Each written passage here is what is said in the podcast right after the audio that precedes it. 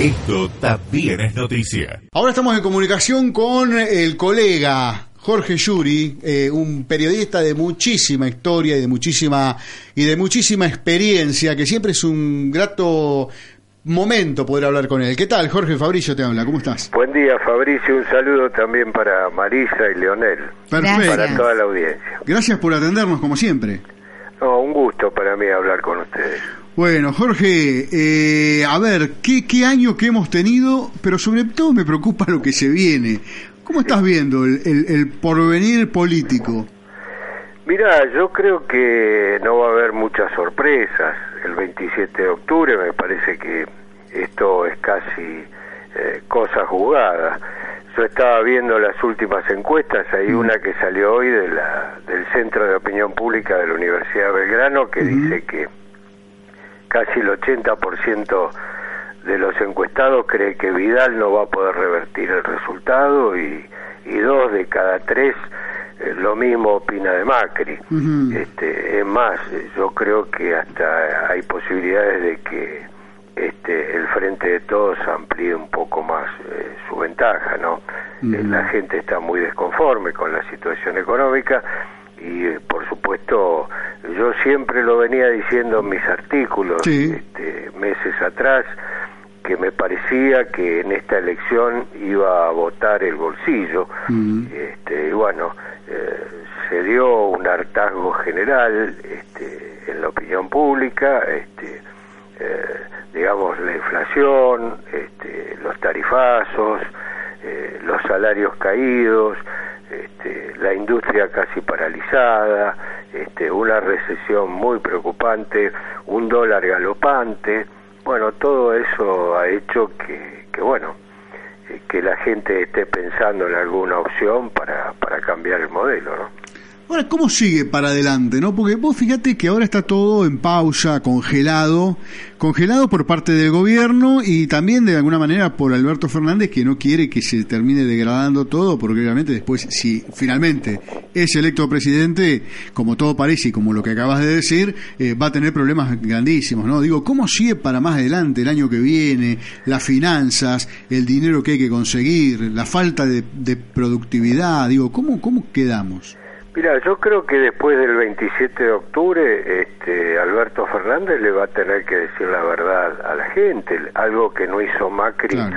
eh, cuando recibió el gobierno eh, de parte de Cristina, ¿no es cierto? Este, Alberto Fernández va a tener que decir que este, la herencia es, es muy difícil de revertir, este, un endeudamiento histórico, casi inédito, en, en, en un año, ¿no es cierto?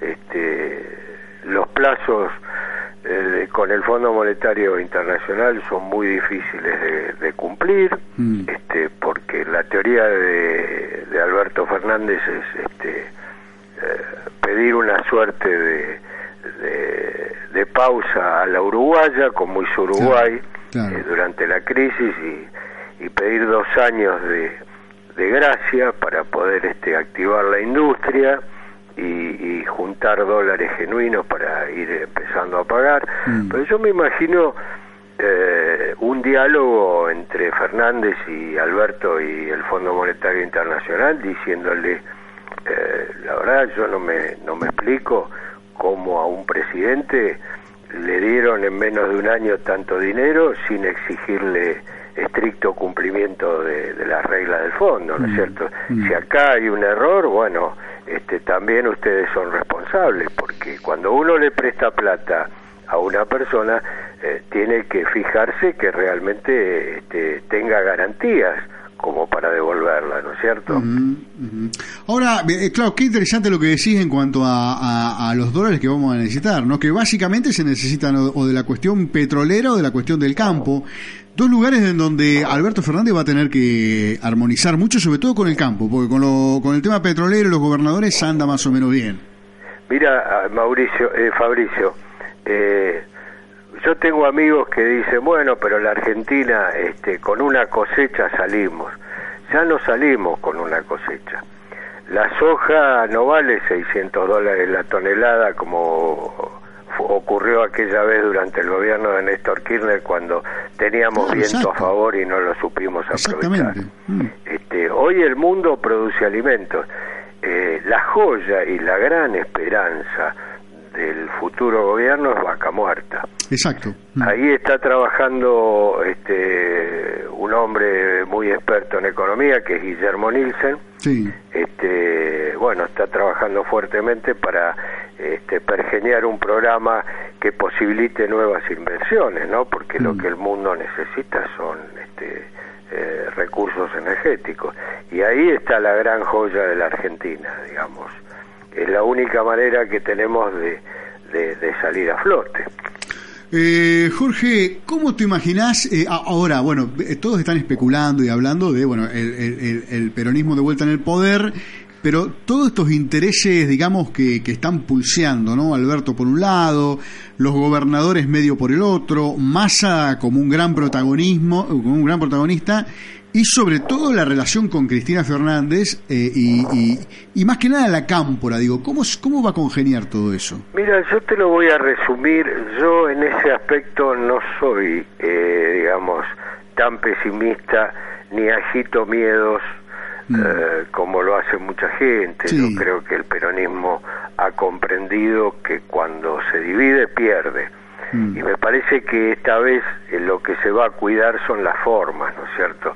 Mira, yo te voy a contar un diálogo que, que a mí me, me, me contó gente influyente Sí. de la reunión de, de Florencio Randazzo con. Alberto Fernández. Randazzo va a ser el futuro ministro de Obras Públicas, ya se le ofreció formalmente a Alberto Fernández, le dijo, mira, yo necesito gente que desde el día uno sepa manejar la botonera, porque lo que viene es muy difícil. Mm. Y Randazzo le contestó, ¿pero qué dirá Cristina? ¿Por qué le preguntó esto? Vos recordarás, y los oyentes también, Sí, claro. que en su momento Claro. Randazzo se negó a ser candidato en la Exacto. provincia de Buenos Aires y eso provocó un gran enojo en la Exacto. expresidenta, ¿no? Y después la completó cuando se presentó por aparte, por, por solo. Correcto, y- correcto, Ah. correcto. Entonces, eh, ¿qué le contestó Alberto Fernández? Quédate tranquilo, que eso lo decido yo. Mm.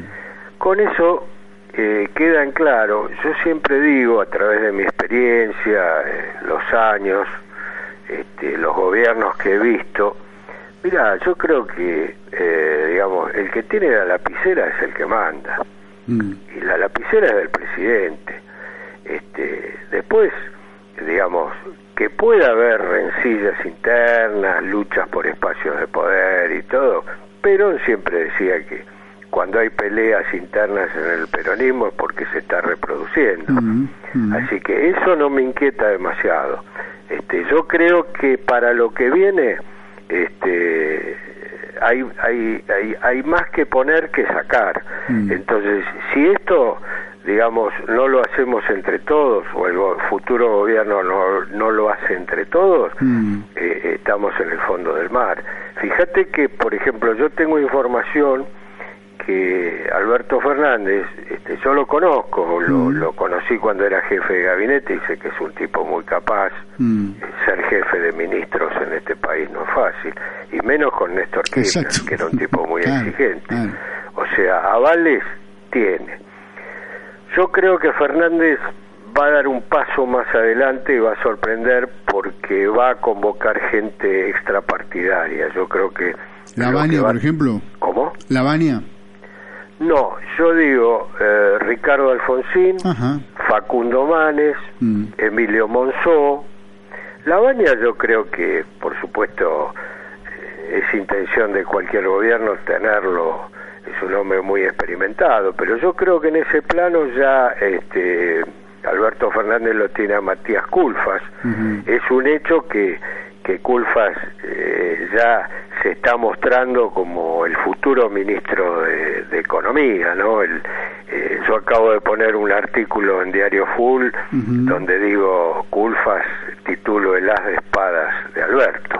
Me parece que es el hombre elegido ya por Alberto Fernández, este, porque es un hombre que viene este, del riñón de las pymes, este, donde, digamos, eh, Alberto Fernández quiere poner gran centralidad porque él dice tenemos el 40% de la industria ociosa. Eh, no necesitamos este, gastar para incorporar tecnología en un futuro proceso productivo. Lo que tenemos que hacer es levantar la llave de la economía, ¿no es cierto? Eh, esto no va a ser fácil, porque la gente cree que, bueno, va a asumir Alberto Fernández, le va a poner plata en el bolsillo. Por eso estas preguntas eran, justamente. ¿Cómo? Por eso te iba haciendo todas estas preguntas, justamente. No es así, no hay que hacerse una fantasía de que eso va a ocurrir por arte de magia, digamos. El plan de Alberto Fernández, eh, esa suerte de pacto social que yo lo vi en, la época de Perón con José Bergelbar, es una copia de lo que ocurrió en la década del 70, ¿no es cierto? Eh, ¿Qué es? Este, bueno, un acuerdo social, salarial, eh, político que dure 180 días, seis meses, donde, digamos, hay un equilibrio entre, entre precios y salarios, sí hay que esperar una mejora del salario porque va a haber una mejora progresiva del salario para que este plan este, surta sus efectos positivos y que la gente pueda mejorar su poder adquisitivo. Lo que yo creo que va a tener una enorme centralidad en esos 180 días este, va a haber un, un, control de precios. En este momento vas a comprar un kilo de hierba, en un lugar vale 100, en el otro 150, en el otro 100, digamos, hay una suerte de descalabro, ¿no es mm. cierto? Yo creo que todo eso se va a ordenar y para mí la centralidad de, digamos, de, de, ese plan económico va a estar en la desdolarización de las tarifas. Algo fundamental, digamos, porque ¿qué es lo que dice la gente del equipo de Alberto Fernández? Y a los argentinos no le podemos cobrar los alimentos en dólares porque eh, este país es exportador ni tampoco la carne, ni tampoco el, petróleo, la nafta, la luz y el gas, porque eso lo estamos produciendo nosotros.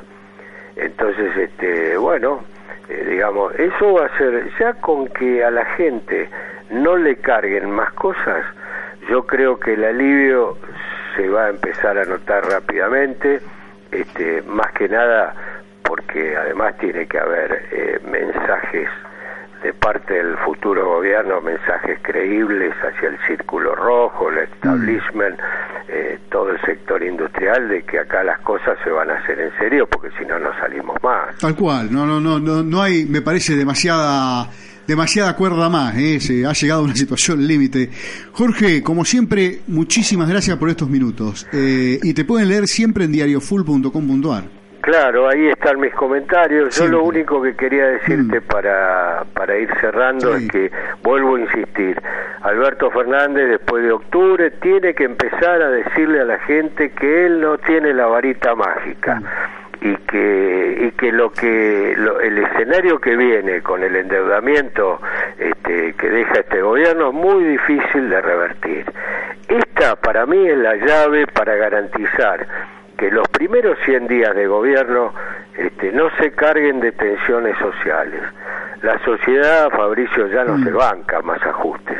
Mm. Habrá que buscar otro camino y yo recuerdo alguna frase de algún adelantado que dijo que si continuamos hablando y actuando con las mismas ideas de los últimos 80 años, seguiremos cometiendo los mismos errores. Por eso lo que sería conveniente es revisar nuestra cadena de pensamiento. Tal cual. Jorge, eh, como siempre, muchísimas gracias por estos minutos. Que tenga un gran fin de semana. ¿eh? Igualmente para ustedes, amigos.